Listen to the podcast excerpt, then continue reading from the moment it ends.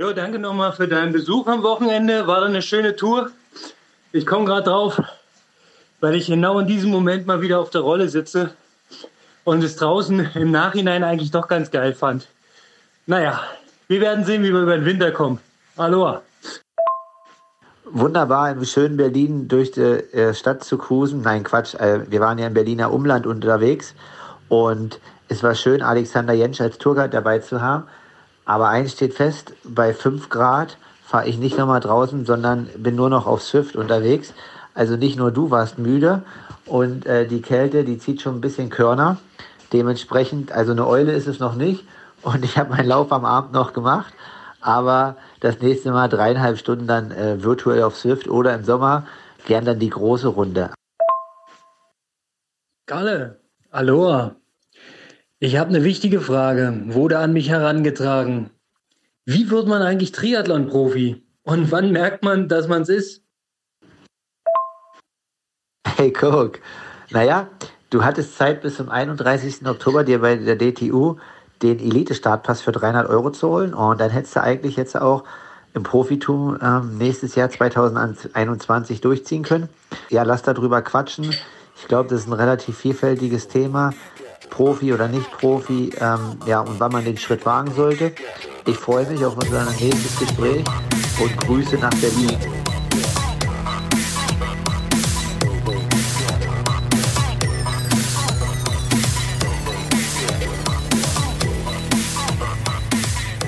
Aloha Kalle, ich bin verbunden mit Markus Herbst, dem deutschen Triathlon-Profi, der immer auf Achse ist, immer die nächste Trainingsstätte sucht und jede Möglichkeit zum Sport nutzt, unter anderem auch mal zum kleinen Test der brandenburgischen Tiefebene am Sonntag oder Samstag, wann war es eigentlich? Auf jeden Fall ähm, immer am Zahn der Zeit und da, wo es Sport gibt. Wie geht's dir, Kalle? Ja, eigentlich ganz gut. Also mittlerweile habe ich mich äh, an den doch milden Winter hier gewöhnt, aber ich habe das Glück, bald wieder in Richtung Süden Anfang Januar zu fahren ähm, und da dann quasi die nächsten Kilometer äh, zu sammeln, so dass es dann halt ja in Richtung 2021 richtig nach vorn gehen kann. Das klingt gut. Ein paar Kilometer haben wir zusammengesammelt. Und ich muss sagen, für dich mag es vielleicht so im Vorbeigehen äh, eine neue Landschaft zum Radfahren gewesen sein. Für mich war es tatsächlich der Höhepunkt des Monats und ähm, die Trainingseinheit, die am meisten von mir abverlangt hat. Ich muss tatsächlich den Abend ein bisschen ruhiger machen und mich ein bisschen ausruhen. Denn ähm, ja, 100 Kilometer fahre ich nicht allzu oft, im Gegensatz zu dir. Aber das ist vielleicht auch ein kleiner Unterschied zwischen dem äh, Age-Gropper im Winter und dem Profi, der im Prinzip aus dem Trainingslager in Bestform zurückgekommen ist und jetzt die Fahne hochhalten muss. Ja, das lag ja nicht an mir, dass wir so viel fahren sind. Ich wollte ja nur äh, drei Stunden fahren das lag ja an den Altersklassenathleten, die da quasi die Runde verlängert haben. Es kann sein, dass wir vielleicht ein klein wenig zu langsam waren, aber 100 Kilometer und drei Stunden, das hat im Sommer mal gepasst.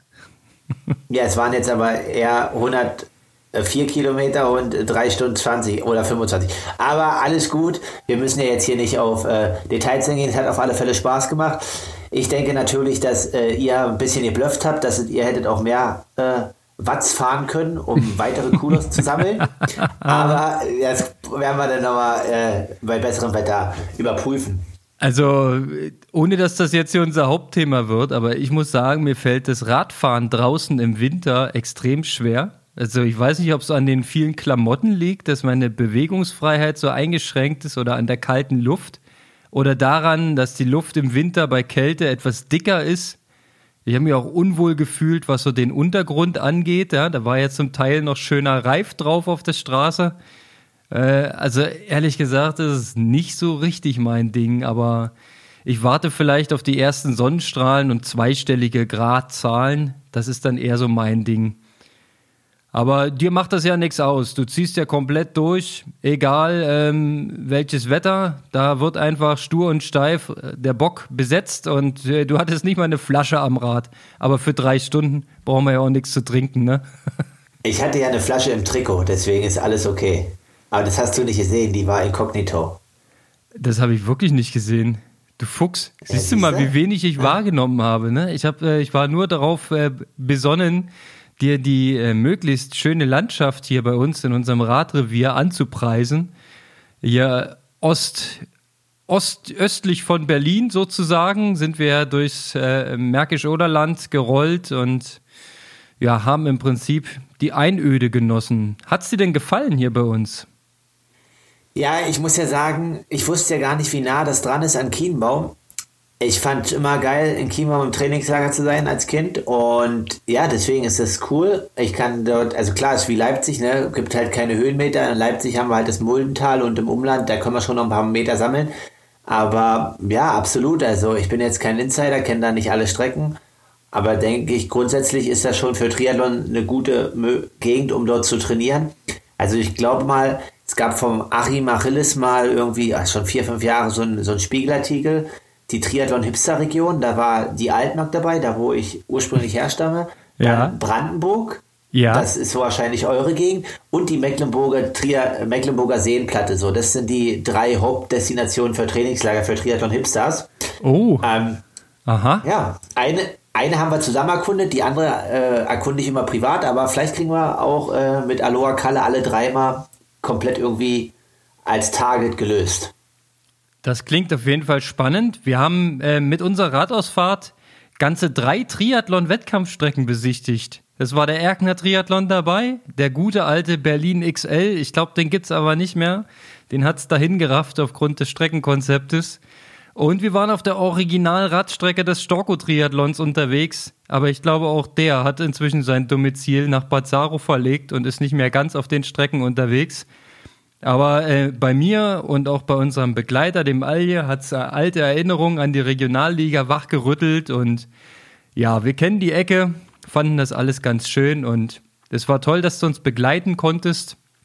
Da haben wir doch die Zeit gut genutzt und mal so reichlich drei Stunden durchbewegt. Was äh, mich allerdings im Strava Club noch lange nicht in Richtung Top 10 gespült hat. Das sieht immer noch so aus, als ob äh, die anderen alle mehr trainieren. Aber ich glaube, das ist so grundsätzlich ein Phänomen im Triathlon, dass ja immer alle anderen mehr trainieren.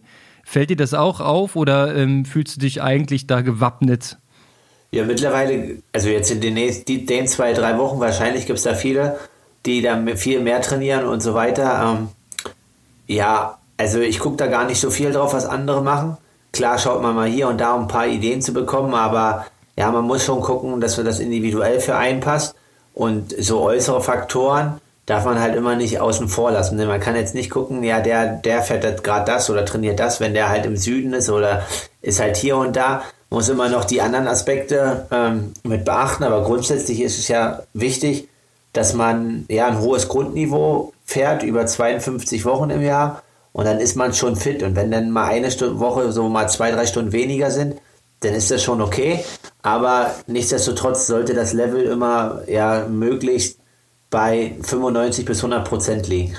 Also ich sehe hier sehr, sehr viele in unserer Strava Club Liste, die die Kilometer nicht in der Sonne, in der südlichen absolviert haben, sondern tatsächlich hier in unseren Gefilden. Letzte Woche ging der Pott ähm, an unsere Nina mit dem Fahrrad wieder mal knapp 22 Stunden abgespult großartige Leistung.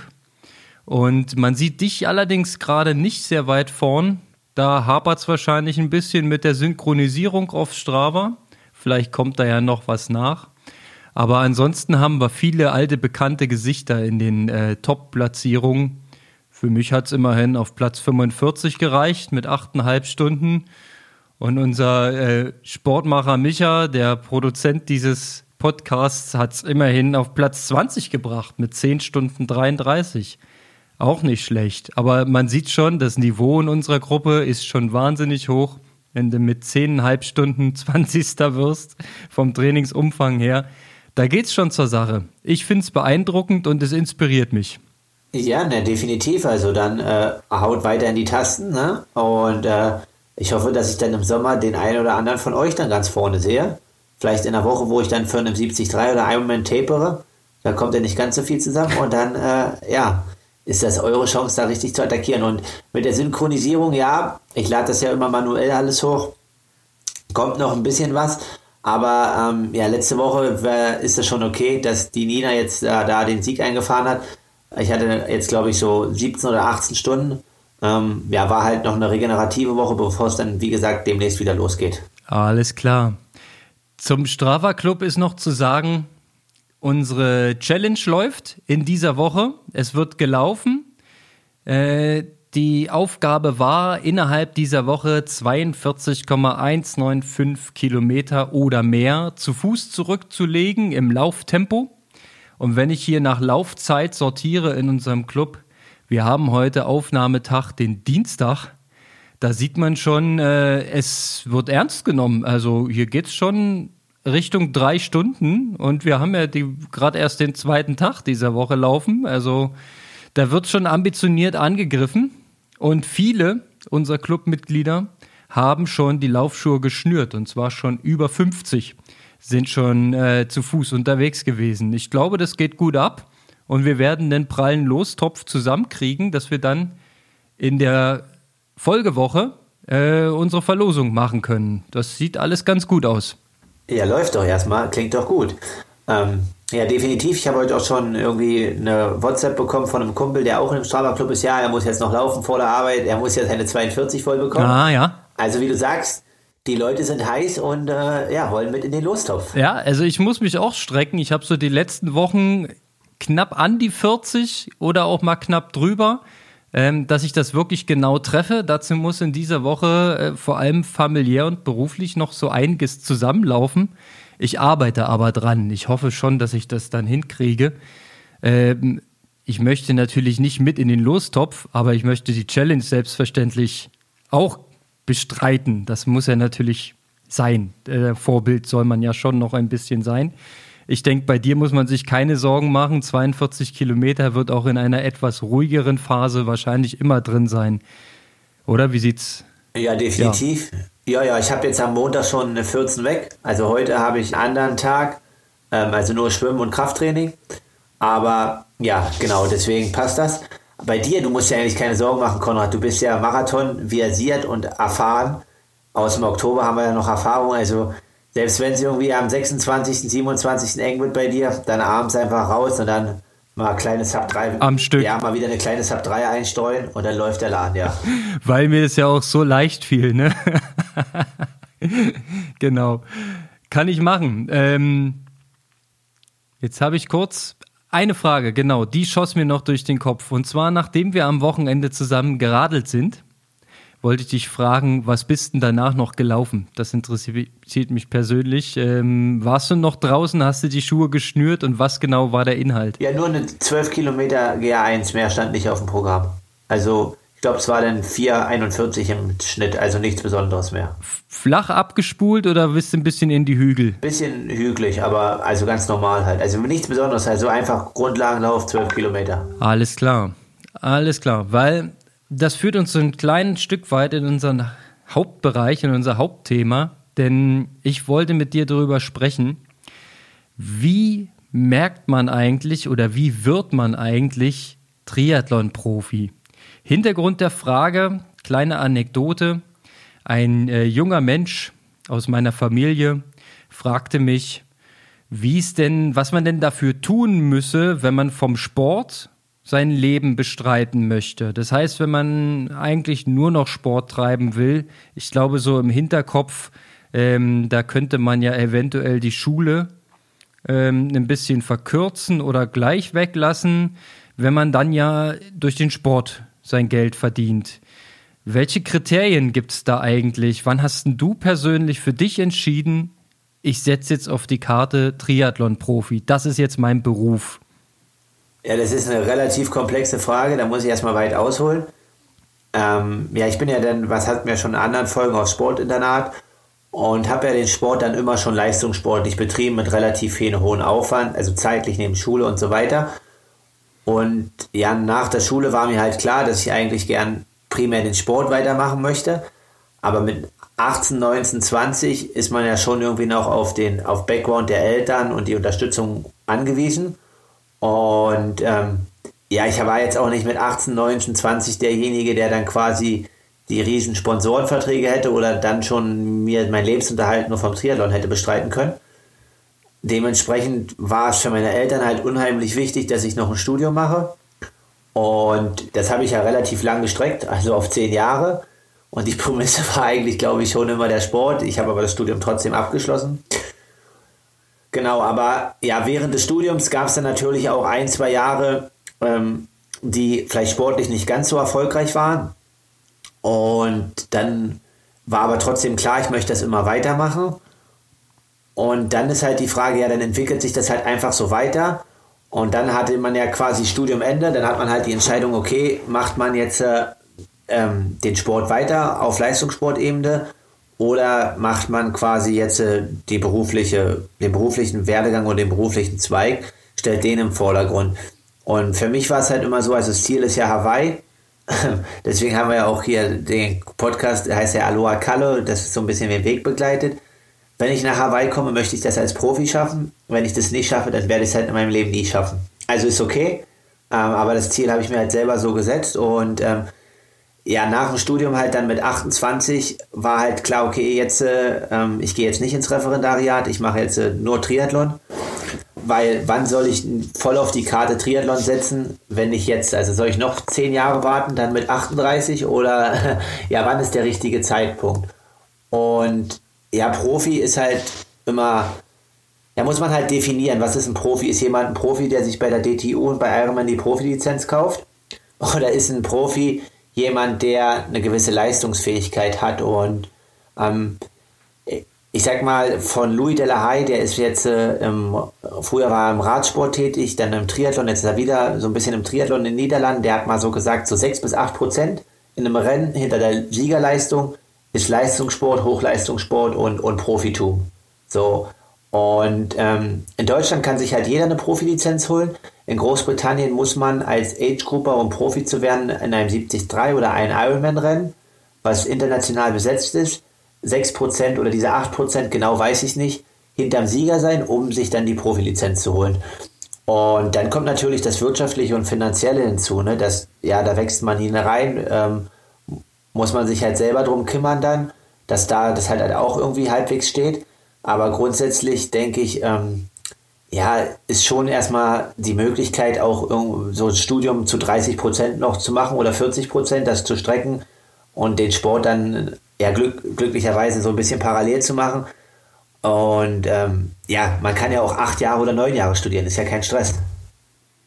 Ich äh, nehme mal den Ball auf. Wenn man es ein bisschen zusammenfasst, kristallisiert sich ja eine sportliche Ebene als Definitionsbereich raus und eine wirtschaftliche, wo es darum geht, Profi bedeutet ja auch vom Sport oder mit dem Sport leben und seinen Unterhalt damit verdienen. Das ist ja ähm, ein Riesending, ein Riesenschritt. Und dieser duale Weg, den auch du gegangen bist, das liest man relativ oft eigentlich von auch erfolgreichen Triathleten. Zum Beispiel äh, Patrick Lange war, glaube ich, äh, Physiotherapeut oder ist das immer noch, aber arbeitet gerade natürlich nicht. Ich meine mich zu erinnern, dass er auch erstmal nur halbtags gearbeitet hat und dann ähm, vermehrt auf die Karte Sport gesetzt hat und dann irgendwann entschieden hat, auch für sich, ähm, ich mache jetzt Vollzeit den Profisport und ähm, dann geht es natürlich normalerweise noch einen kleinen Tacken professioneller zu im Lebensalltag. Aber ich glaube, die ganz große ähm, Schwierigkeit neben der sportlichen Leistungsfähigkeit ist dann natürlich tatsächlich, wie kann man denn in unserem Land, unter unseren Bedingungen vom Profisport leben? Es ist ja äh, nicht so wie bei einem olympischen Sport, wie, äh, dass man in irgendwelchen Förderprogrammen drin ist und theoretisch auch Sportsoldat oder sonst was sein kann. Das fällt ja bei Langstreckentriathlon aus dem Programm. Da bist du ja im Prinzip null gefördert, richtig? Genau, du bist halt, so wie du sagst, aus der wirtschaftlichen Ebene bist du halt wie ein Unternehmer und hast halt verschiedene Partner, die dir halt äh, gewisse monetäre Leistungen erstmal als Grundsaldo im Jahr zur Verfügung stellen. Und ähm, ja, dann bist du halt jedes Jahr darauf angewiesen, diese Sachen halt neu zu verhandeln. Und was du jetzt am Ende mit dem Geld machst, ist denen, glaube ich, erstmal so primär allen egal. Also ob du jetzt mit einem Tretboot zum Wettkampf fährst oder fliegst, ist den Leuten egal. Aber am Ende ja, wird halt schon eine gewisse Leistung erwartet. Und um die Sache, ja, muss man sich halt dann auch noch kümmern. Das ist halt der, der Zweig, der halt noch dazu kommt. Also auf der einen Seite ist es halt mega viel Arbeit und auch Aufwand, wo du halt als Sportler oder wo man als Sportler sagt, okay, ähm, ich möchte eigentlich nur Sport machen und das wäre cool, aber auf der anderen Seite muss man ja sagen, hat man ja auch im Triathlon die riesengroße Freiheit. Ne? Also auf der einen Seite ist es Arbeit und auf der anderen Seite ist es aber eine, eine große Freiheit, die, das, die es wahrscheinlich nur im Langdistanz-Triathlon so gibt. Ich glaube, in keiner anderen Sportart läuft das so wie dort. Ihr könnt eigentlich tun und lassen, was ihr wollt, ne? Also unter Nicht-Corona-Bedingungen. Ihr könnt äh, Wettkämpfe anmelden, ja, nein, oder auch mehrere sich vorregistrieren und dann kurzfristig entscheiden, mache ich diesen Ironman oder nicht. Ihr könnt ins Trainingslager auf der ganzen Welt einfach immer der Sonne hinterherreisen. Aber ich glaube, die tatsächlich, der tatsächliche Knackpunkt ist, dass man die Einnahmenseite äh, entsprechend aufwerten muss. Man braucht die Sponsoren und Partner, um quasi so das Grundrauschen reinzukriegen, damit man nicht verhungern muss und damit man seine Reisen bezahlen kann. Und wenn man dann noch Preisgelder irgendwo bekäme, dann wäre es quasi noch ein bisschen, um die eigene Situation besser zu stellen. Aber dass da Arbeit hintersteckt, kann ich mir natürlich sehr gut vorstellen als Sportveranstalter und Vermarkter. Denn ich glaube, wesentlich wichtiger als deine sportliche Leistung für die Partner und Sponsoren ist tatsächlich, was kannst du denen sonst noch bieten. Ne? Und das bedeutet im Prinzip Öffentlichkeitsarbeit, Medienarbeit. Ähm, kannst du abschätzen, wie viel Zeit in der Woche für diese, ich nenne es mal jetzt so administrativen Nebentätigkeiten so drauf geht? Ja, also mir fällt das so ein bisschen leicht, weil ich darauf auch Bock habe und so äh, mittlerweile. Und deswegen sage ich, würde ich jetzt auch so sagen, ist jetzt nicht richtig Arbeit, wie auch der Sport. Das ist halt immer irgendwie, was man gerne macht. Aber ich denke schon, dass das in der Woche schon so, ja, sechs bis zehn Stunden vielleicht einnimmt. Ähm, aber gehört halt auch dazu. Also ich denke auch, dass bei einem Herrn Frodeno das wahrscheinlich genauso viel, wenn nicht noch mehr Zeit einnimmt. Und deswegen muss man auch dann trotz aller Freiheit sehr strukturiert sein, um das alles zu bewältigen. Ja, weil neben den reinen Trainingsstunden, die wir im Strava Club sehen, kommt natürlich immer die ganze Vor- und Nachbereitung zu den Sessions, die äh, Regeneration, die ja auch beim Profi-Pflichtprogramm ist, und dann eben diese Tätigkeiten, ähm, ja, um, um am Ende zu bestehen. Also ich habe großen Respekt vor Triathlon-Profis, die diesen Schritt wagen, die versuchen, äh, ihren Traum in die Realität umzusetzen, weil ich sehe natürlich, dass das nicht nur die sportliche Leistungsfähigkeit äh, äh, an sich ist, sondern dass es auch viele ähm, vielschichtigere Herausforderungen mit sich bringt. Was ich, was ich gut finde, ähm, ist, dass du einen, einen Parallelweg quasi hast. Du bist ja studierter Lehrer, könntest dann, wenn du nach deiner Karriere, ähm, also wenn du dich entschieden hast, den Laufschuh in die Ecke zu stellen, dann könntest du Referendariat machen und ähm, dich vor die Klassen stellen und hast im Prinzip eine, zweite Lösung, ne? so, so, eine Variante B. Das haben ja viele nicht, die dann wirklich alles riskieren und ähm, nichts nebenbei aufgebaut haben. Das halte ich für ein, für ein großes Risiko. Oder ähm, was schätzt du eigentlich als die größten Probleme in deinem Triathleten-Profi-Alltag ein? Was, was sind die dicksten Herausforderungen? Ähm, ja, große Herausforderung ist halt also das klingt erstmal einfach, aber äh, primär gesund zu bleiben und dann halt kontinuierlich durchzutrainieren. Das ist das. Und das andere, ähm, ja, das ist erstmal das Sportliche. Und dann kann ich ja wieder auf die andere Ebene. Ich sag mal, die, die größte Herausforderung ist dann nicht irgendwie das eine oder andere große Rennen vielleicht mal richtig, richtig gut zu machen, sondern das, was du schon sagst, so eine wirtschaftliche Stabilität keine Ahnung, jeder Mensch hat ja dann auch mit 30 oder 32, wie ich es bin, dann gewisse Fixkosten. Und da quasi so eine monatliche Grundstabilität reinzubekommen, das ist, glaube ich, schon eine Herausforderung für viele Athleten. Also dann auch, ähm, ja, Sponsoren zu haben, die einen auf dieser Ebene halt unterstützen und nicht darauf angewiesen zu sein, das ein oder andere Rennen äh, zu gewinnen. Ähm, ja, weil das, das stresst halt. Also ist auch mittlerweile mein Standpunkt so. Also man darf nie mit Preisgeld vorher kalkulieren. Also selbst wenn du mega fit bist und so, aber du darfst nie damit rechnen, dass du jetzt irgendwie Preisgeld gewinnst. Das muss immer Bonus sein.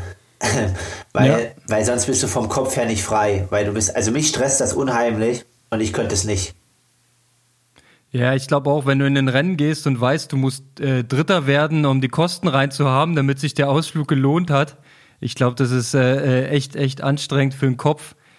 Also da sind wir ja auch schon im Prinzip bei der Frage, was verändert sich als Profi im Wettkampf? Also was gibt's an Vorteilen? Ähm, Stichwort, es gibt jetzt dann als Profi Preisgelder, wenn du eine Lizenz hast. Ne? Als Amateur gibt's das in der Regel nicht. Was, was sind denn weitere Vorteile oder gibt es auch Nachteile am Profitum, wenn du jetzt an den Wettkampf an sich denkst?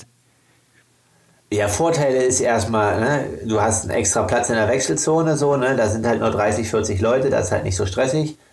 Ein weiterer Vorteil ist, ähm, ja, bei Ironman-Rennen, du kannst halt dich zwei, drei Wochen vorher anmelden, musst dich nicht ein Jahr vorher anmelden. Ähm, das ist ein Vorteil. Und ja, dann mittlerweile, also ich mache den Sport, weil ich mich anderen mit anderen messen möchte. Und klar ist dieser Rolling Start gut, um das Ganze zu entzerren, aber für mich ist das immer noch so ein bisschen, dass es meiner Meinung nach so ein bisschen den sportlichen ja, Wettstreit so ein bisschen auflöst, nicht ganz, aber ja, keine Ahnung, du weißt ja nie, wo dein Konkurrent ist. Es gibt ja nicht dieses Mann gegen Mann und darauf habe ich schon auch Bock. Das ist ein weiterer Vorteil, den es im Profisport glücklicherweise noch gibt im Triathlon in der Langdistanz. Ähm, ja, und das werde ich jetzt erst, das sind jetzt einmal so die Sachen aus dem Wettkampf, die ich äh, ja so sage, okay, das sind die Vorteile. Nachteile ist natürlich, ob das ein Nachteil ist, muss man schauen, aber das Leistungsniveau ist natürlich viel höher. Die, die Luft wird dünner, es gibt weniger Plätze für Hawaii. Also wenn ich jetzt einfach auf, aufs Profitum mhm. und die Altersklassen sehe, es gibt halt mehr Chancen für Altersklassenathleten. Ähm, ja, der andere Teil ist quasi, dass man als ähm, Altersklassenathlet, da macht man halt das Rennen und dann ist es vielleicht auch so ein bisschen wie so ein, so ein Trip oder so eine Urlaubsreise und nicht immer ganz so Druck. Ein bisschen Druck ist ja auch da im Profisport, aber so soll es ja auch sein.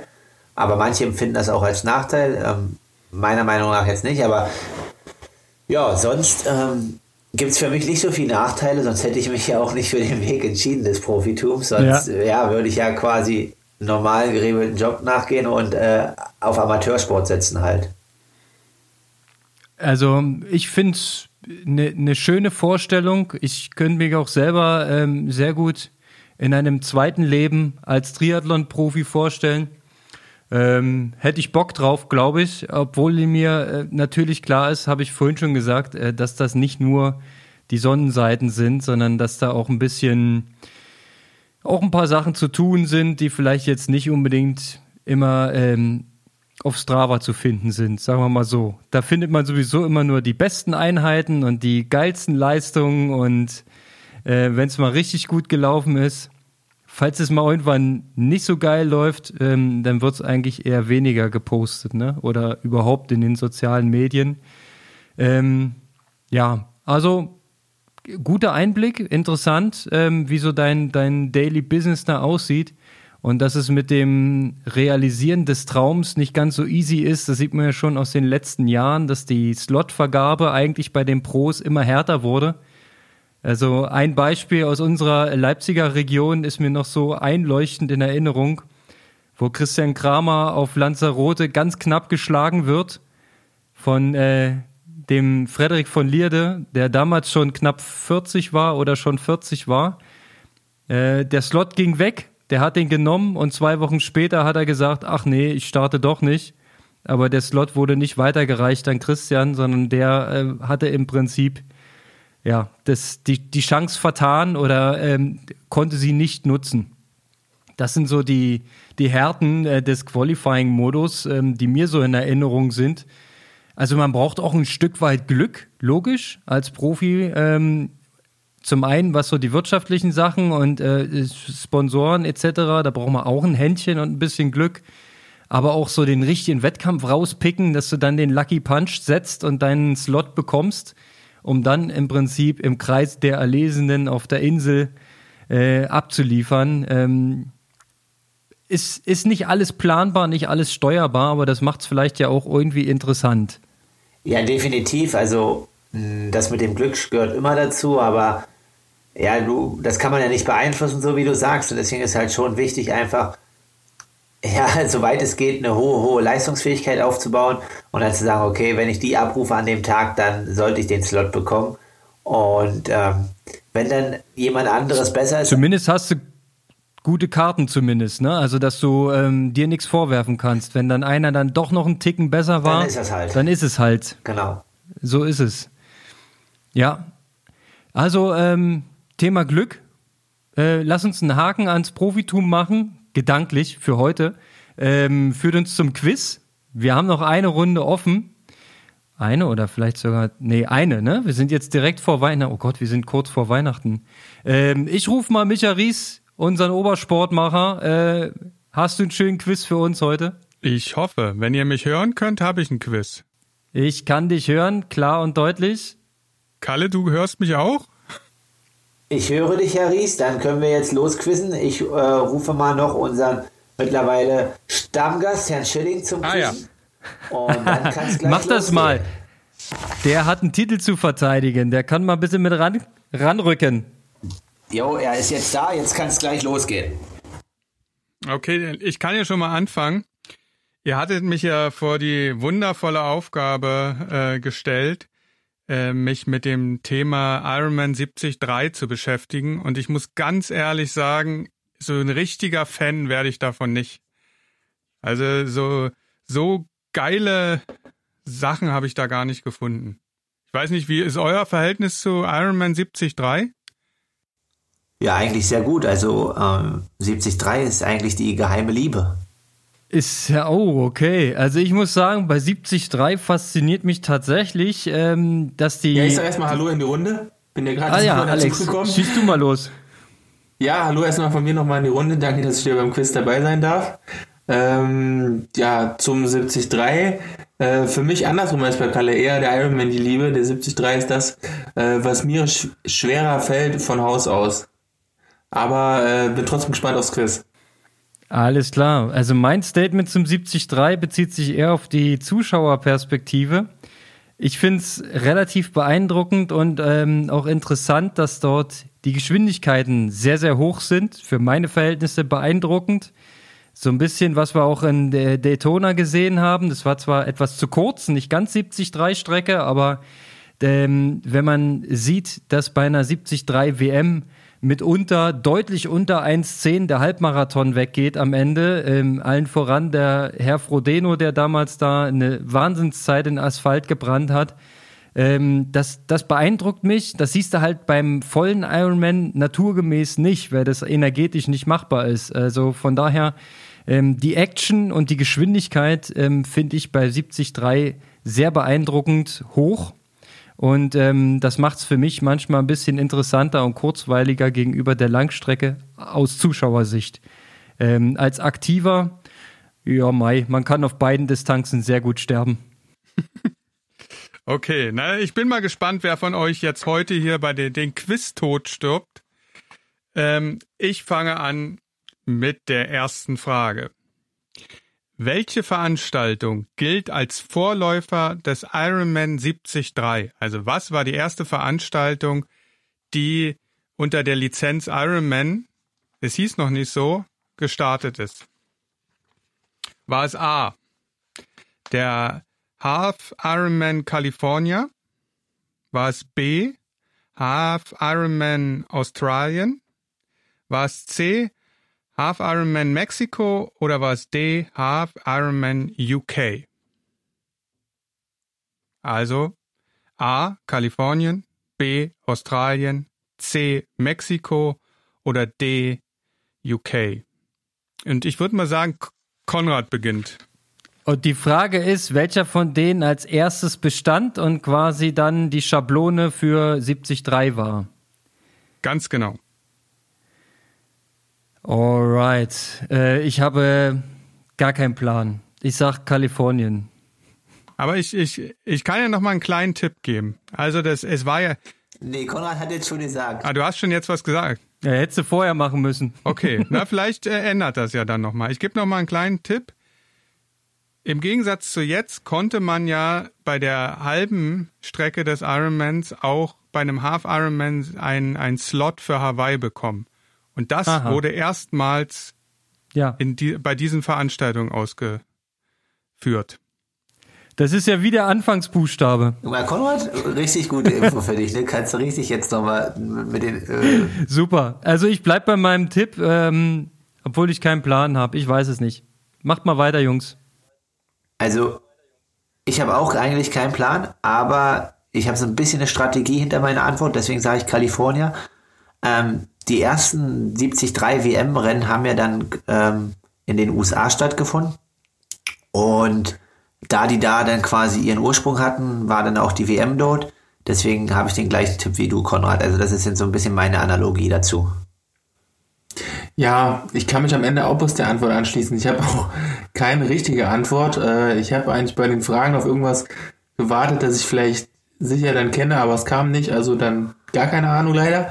Ähm, Und deswegen schließe ich mich jetzt mal sicherheitshalber auch Kalifornien an, weil Ironman ja irgendwie am Ende doch aus den USA kommt und die es dann vielleicht da als erstes mitbekommen haben. Okay. Respekt. Alle komplett daneben getippt.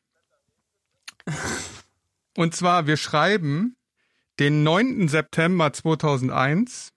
Veranstaltet hat die Big Triathlon Limited erstmals unter der Lizenz der WTC den Blue Shore Half Ironman Triathlon in Lanbarys, UK. Wobei 30 Qualifikationsplätze für den Ironman Hawaii 2002 vergeben wurden und mit insgesamt 25.000 US-Dollar das höchste Preisgeld in der Geschichte des britischen Triathlons gezahlt wurde. Es war also der Half Ironman UK. Die Lösung liegt manchmal so nah. Wäre ich nie drauf gekommen. Das heißt, alle haben null Punkte. Yep. Nächste Frage. Bisher. Zweite Frage. Wann fand denn das erste Rennen unter dem Namen Ironman 73 statt? Ich würde sagen, Alex beginnt diesmal, deshalb genau zuhören. Okay. Also in welchem Jahr fand das erste Rennen unter dem Namen Ironman 73 statt? War es 2004, Geht es nur ums, 2005? es geht nur ums Jahr? Geht nur ums Jahr. Also A 2004, B 2005, C 2006 oder D 2007. Ich denke 2006. Ich kann es nicht mehr genau erklären, aber ähm, da es 2008 und 2009 auf jeden Fall schon eine 73 WM gab, würde ich sagen, mit ein bisschen Vorlauf wahrscheinlich circa 2006. Okay. Kalle? Ich auch dieses WM-Thema quasi, dass es halt 2008, 2009 dann die WM gab. Ich sag aber, Ironman wusste, okay, das Ding läuft. Ähm, 2007 und dann machen wir gleich das Jahr danach die WM. Okay, dann gehe ich auf dann gehe ich auf 2005, damit wir die Range abgedeckt haben. Äh, einer wird dann den Punkt kriegen, weil 2004 schließe ich aus, weil die Quersumme 6 ist. Du hast mich durchschaut, Coke. ich habe verloren. Du hast auch recht, Coke. Es war 2005 in Clearwater. Auch schon. Und zwar fand es dort halt 2005 das erste Mal statt und dann noch vier weitere Male. Vielleicht ganz interessant, Clearwater ist eine Stadt mit circa 100.000 Einwohnern und steht im Guinness Buch der Rekorde mit den meisten Sonnentagen innerhalb eines Jahres. Und das waren 361 Sonnentage. Oh. Und außerdem ist Clearwater bekannt dafür, dass es die Hauptstadt der Scientology-Bewegung ist. Oh, Ja, ich war auch schon mal in Clearwater. zwei schöne Sachen. Genau. Also es ist wirklich ein toller Ort. Ähm, kann ich nur beisteuern. Also Und die haben da ziemlich klares Wasser, ne? die haben nur ziemlich klares Wasser. Ja. Okay, nächste Frage. Okay, die nächste Frage. Bei diesen Weltmeisterschaften, welche Nation hat denn bisher die meisten Medaillen bei den Weltmeisterschaften abgeräumt? Kalle beginnt diesmal. Welche Nation hat bisher die meisten Medaillen beim Ironman der Ironman-Weltmeisterschaft äh, abgeräumt? War es A. Deutschland, B. Großbritannien, C. USA oder D. Australien? Oh, kannst du die Frage nochmal ganz kurz wiederholen? Okay. Welche Nation hat bisher die meisten Medaillen bei Ironman-Weltmeisterschaften 73 erzielt? Medaillen bedeutet von 1 bis 3 und Nation bedeutet, dass sowohl Männer als auch Frauen dran teilnehmen können. Und nur Profis. Keine Age-Gruppe. Und nur Profis. Ja, da habt ihr recht. Profis. Wer fängt an? Kalle. Kalle beginnt diesmal. Oh, Deu was war es nochmal für eine Länder? Deutschland? Großbritannien? Ja, A. Deutschland, B. Großbritannien, C. USA, D. Australien. Boah, das ist echt tricky. Ähm, aber wenn wir jetzt mal aus deutscher Perspektive zurückblicken, so ein bisschen, also Michael Rehlert ähm, ist, glaube ich, zweimal Weltmeister geworden. Dann haben wir Frodo, der eigentlich auch immer, wenn er startet, eine Medaille holt. Ähm, und dann jetzt in den letzten Jahren bei den Frauen halt ähm, Anne Haug und Laura, die noch die ein oder andere Medaille damit dazu getan haben. Ja, auf britischer Seite ist es halt Alistair Brownlee. Und ähm, ja, da werden auch, ganz genau müsste ich jetzt nachschauen, aber werden auch mal ein paar andere Briten dabei gewesen sein. Emma Palland hat zum Beispiel auch schon ähm, Podiumsplatzierung bei einer 73 WM gehabt. Australien würde ich eher nicht ausschließen, gab auch ein paar Australier. Ähm, ich sag trotzdem, in der Dichte, Sebi habe ich noch vergessen zum Beispiel, ähm, würde ich Deutschland sagen. Okay, also ich ähm, sehe tatsächlich alle Nationen dicht beieinander. Vor allem, wenn man die Damen mit einrechnet. Man äh, neigt ja dazu, sich äh, so an den einen oder anderen Herrn sehr gut zu erinnern, aber ich glaube, bei den Frauen sind die Britinnen ganz gut und die Australierinnen und äh, die Amis darf man auch nicht unterschätzen. Die haben natürlich auch den einen oder anderen guten Mann dabei und Frau. Ich tendiere tatsächlich zu ähm, Australien. Oh, das ist gut. Dann kriegen wir alle drei eine andere Antwort hin. Ähm, ich schätze tendenziell eher, dass es die USA waren. Ähm, dadurch, dass sie wahrscheinlich vor allen Dingen in den frühen Jahren, wo das vielleicht noch nicht so ganz so international war, ähm, also jetzt 2006 bis 2010, glaube ich, relativ viele Medaillen geholt haben. Also ich glaube auch Andy Potts hat auf jeden Fall mal Medaillen geholt und bei den Frauen war das teilweise, glaube ich, so, dass die auch mal zwei oder drei Medaillen auf einmal geholt haben in einem Jahr. Also wenn ich mich richtig erinnere. Und ich glaube, die haben in den frühen Jahren dadurch sehr viel vorgeholt. Auch wenn jetzt vielleicht die letzten Jahre dann kein so ein starker Mann mehr im Gedächtnis ist. Außer Ben Canute hat ja auch noch 2018 eine Medaille geholt mit Chattanooga oder 2017. Ich denke, dass es die Amis sind, ähm, weil die, glaube ich, in den frühen Jahren so viel Medaillen geholt haben. Okay, also Kalle sagt Deutschland, Coke sagt Australien, Alex sagt USA und es ist Großbritannien. Wirklich, ja krass. Da haben wir uns ja gut abgesprochen wieder. Sehr schön. Ja, wirklich sehr schön. Also, ich beginne mal mit Deutschland. Deutschland hat 13 Medaillen insgesamt. Sechsmal Gold, viermal Silber, dreimal Bronzen. Dann folgt Australien, ebenfalls 13 Medaillen, auch sechsmal Gold, zweimal Silber, fünfmal Bronze.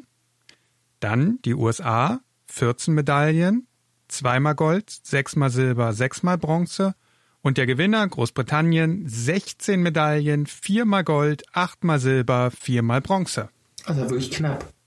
Interessant hierbei vielleicht, die Schweiz liegt in diesem Ranking auf Platz 3 mit fünfmal Gold, einmal Silber, zweimal Bronze und alle fünf Siege hat Daniela Rief errungen. Ja, und der zweite war Rüdi Wild, glaube ich, in äh, Australien damals. Nee, das war irgendeine Frau, die auch dann im Radsport aktiv war. Ähm, ach, wie hieß die nochmal? Thürich. Ja, genau, Thürich. Hm. Okay, kommen wir zur nächsten Frage. Viertens. Welcher dieser Athleten hat die meisten Podiumsplatzierungen bei 73 WMs erzielt? Also gesamt bei allen 73 WMs, wo er teilgenommen hat? War es A. Jan Frodeno? War es B. Greg Alexander? War es C. Javier Gomez Noya? Oder war es D. Tim Don?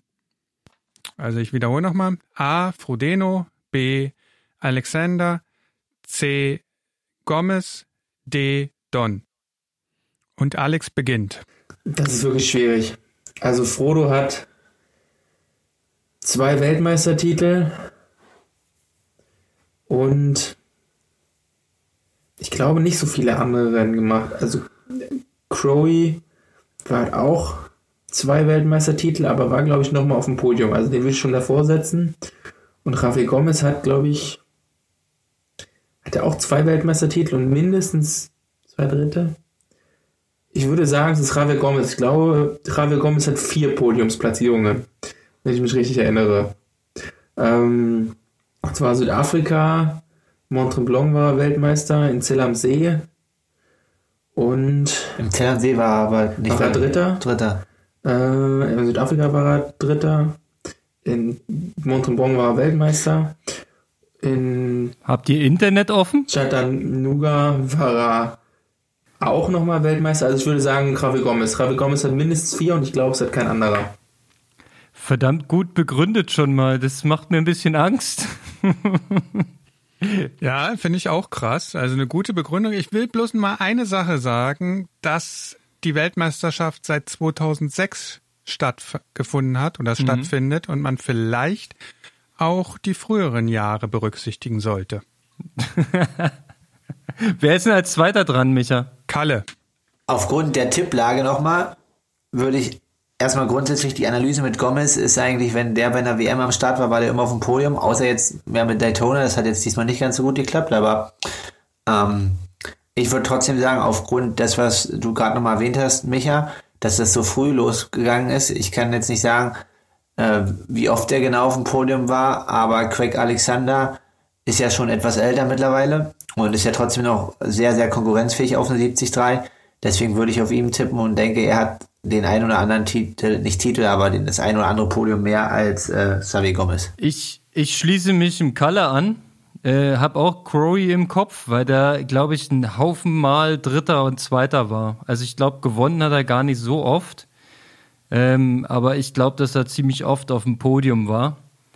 Und Tim Don ist zwar auch ein super schneller äh, äh, Mann, der von der Kurzstrecke dann hochkam, aber der ist mir aktuell, der ist mir nicht so präsent auf der 73 WM in den Ergebnislisten. Ähm, also von daher, also klar, Gomez, Lichtgestalt, logisch, äh, ähm, über viele Jahre super gut, aber glaube auch, dass er erst ähm, für dieses Ranking zu spät auf die Mittelstrecke gewechselt ist. Aber kann mich auch täuschen. Ähm, ich bin trotzdem bei Greg Alexander. Alex, willst du nochmal deinen Tipp ändern? Weil ich habe ja jetzt ein bisschen geholfen. Also ich bin es nochmal durchgegangen. Ich, ich, weiß, dass Gomez 4 hat. Und es kann sein, dass Crowley mehr hat. Das kann schon gut sein. Ähm, aber ich bleibe jetzt dabei. Es wäre ja sonst Quatsch, nochmal zu wechseln. Das kann auch eine Falle sein, Alex. Ja, es kann auch eine Falle sein. Ich beginne einfach mal. Der schlechteste von den Vieren war oder ist Tim Don. Er hat bisher zwei Medaillen, 2014 den dritten Platz und 2017 den dritten Platz. Als nächstes Jan Frodeno, drei Medaillen ebenfalls, 2014 den zweiten Platz, 2015 den ersten Platz und 2018 den ersten Platz. Ebenfalls drei Medaillen Greg Alexander, 2006 den ersten Platz, 2011 den ersten Platz und 2012 den zweiten Platz. Und Javier Gomez Noya hat vier Medaillen, also richtig, Alex. 2014 den ersten Platz, 2015 den dritten Platz, 2017 den ersten Platz und 2018 den dritten Platz. Damit hat Alex einen Punkt. Und der Kalle sieht diesmal ganz alt aus irgendwie. Was ist los? Ja, ich muss jetzt mal, nachdem ich letzte Woche irgendwie äh, vier oder fünf Punkte hatte, muss ich jetzt mal loslegen langsam. Letzte Frage, jetzt kann ich ja noch Pari-Pari machen. Okay, dann bin ich mal gespannt. Also es ist jetzt wieder die volle Distanz. Und zwar Welcher deutsche Athlet hat bisher die meisten Ironman-Siege erzielt? Ironman-Siege die volle Distanz. War es A. Lothar Leder? War es B. Timo Bracht? War es C. Jürgen Zeck? Oder war es D. Fares al-Sultan? Also A. Lothar Leder, B. Timo Bracht, C. Jürgen Zeck, D. Fares al-Sultan. Und wir sprechen von Langdistanz Ironman unter diesem Label auch Siege. Ganz genau. Ironman volle Distanz. Ich mach's kurz, ich sag Timo Bracht. Und willst du auch sagen, wie Next. du zu diesem Ergebnis kommst? Nö, sag ich einfach nicht. Damit ja, also unabhängig davon, dass Cook das jetzt gesagt hatte, ähm, aufgrund der langen Karriere und der Konstanz, ähm, hatte ich auch Timo als erstes im Gedächtnis. Ob es richtig ist oder nicht, weiß ich nicht, aber ich sage auch Timo. Ähm, ich gehe auch mit Timo. Ähm, wie gesagt, weil er so viel gewonnen hat über die Jahre. Der war zwar nie auf Hawaii auf dem Podium, aber der hat eigentlich jedes Jahr gefühlt einen Sieg gemacht, Oder zwei. als er richtig fit war. Und ja, schließt mich da auch an. Okay, also ihr habt alle drei Timo Bracht gesagt und ihr habt damit alle drei recht. Ich habe eine eine schöne Datenbank gefunden, wo auch so eine Sachen drin standen und ja, also es war Timo Bracht und zwar hat er neunmal gewonnen, Lothar Leder, Jürgen Zeck jeweils achtmal und Fares al-Sultan siebenmal. Der Athlet mit den meisten Siegen auf der Ironman-Distanz ist Marino van Hohenacker und der hat 18 Siege. Also war ein ganz schöner Brecher, der Junge. Ja. Marino Blink Blink hat ja alleine siebenmal in Klagenfurt gewonnen, glaube ich, ne? Das stimmt definitiv, ja, aber hat er auch auf Hawaii alles aus, ausprobiert und da hat es auf der Insel leider irgendwie nie geklappt mit dem Glück, aber trotzdem mega krasser Athlet. Aber se- sein letzter Versuch, legendär. Mit, mit Norman Stadler noch als Manager am Streckenrand und, den, und voll hochgegangen. War super. War ganz, ganz großer Sport. Okay, das heißt Gesamtwertung. Coke 2, Kalle 1, Alex 2. Gott sei Wir Dank. brauchen eine Schätzfrage. Oh ja, bin ich jetzt noch dabei oder kann ich mich jetzt hier schön äh, in den Hintergrund katapultieren? Du kannst was sagen. Du kannst halt genau, du kannst äh, als Experte, genau, ein bisschen beratend Aber tätig beraten, sein. Wirken, ja, das ist gut. Du kannst ja mal sagen, als allererstes sagen, wer denn der erfolgreichste 73-Athlet, deutsche 73-Athlet In ist. Bezug, was, was ist denn erfolgreich? Erfolgreich nach Siegen. Siegen. Ja, Also welcher 73-Athlet kam aus Siegen? oder welcher 73-Athlet hat die meisten Ironman-Siege? Nee, du hast doch vorhin schon gesagt mit Sebi, dass er die, die Da geht es ja nur um die WM. ach, um, um die Langdistanz-WM jetzt. Jetzt geht es um Sieger auf der 73-Distanz, unabhängig Ach, von der Sieg WM. auf der 73. Also wer ist so ein, wer ist ein deutscher 73-Spezialist? Ja, okay, na dann ist es Sebi. Es könnte auch genauso gut Michael Rehlert sein. Der hatte mal eine Phase, wo der jeden 73 gewonnen hat, wo er gestartet ist, ja. Ja gut, aber Sebi gewinnt auch fast mit, also eine Phase, wo er jeden 73 gewonnen hat. Ja, ich meinte äh, Michael Rehlert. Vielleicht hat er auch die eine oder andere Asien-Pazifik-Tour nicht gemacht. Das kann sein. Aber die Frage, die Schätzfrage, wie viele Ja. Ironman 73 Siege hat denn Michael Rehlert erzielt? Also, Wie viele waren es? ja, das ist jetzt, das ist natürlich krass, ne? Also, es ist auf jeden Fall nicht einstellig. Ja, wer startet jetzt? Also ich würde mal sagen, Wir, wir können auch beide, äh, oder ich schreib's auf einen Zettel und wir machen es gleichzeitig. genau, und Kalles Aufgabe, Weißt du, dann, dann halte ich es euch in die Kamera. Kalles Aufgabe ist, damit alle vier was zu tun haben, nach euren Tipps zu sagen, wer recht hatte. Und ich würde dann nach Kalle auflösen. Ich bin gespannt. So, ich hab's aufgeschrieben, ich kann's euch dann gleich zeigen, mein Tipp. Dann kann's Alex sagen. Okay, auf, auf drei. Drei, zwei, eins, 14. Also, Alex sagt 14, Konrad sagt 17. Ja, Konrad sagt 17. Okay. So. Was sagst du, Kalle? Wie viel waren es? Mehr, weniger, Mehr als 17. mehr als 17? das kann durchaus sein. Okay. Ich muss sagen, dass ich sehr stolz bin, dass bei der letzten Quiz-Sendung doch der Age-Grupper mal gewonnen hat. Es waren 18 Ironman 73 Siege und damit geht Konrad wirklich als, als Weihnachtsgeschenk mit einem Sieg im Triathlon-Quiz hervor. Ah, Stark. Wahnsinn. So verdient. Ich freue mich. Ja, also es waren 18 Stück. Was sehr beeindruckend ist. Genau.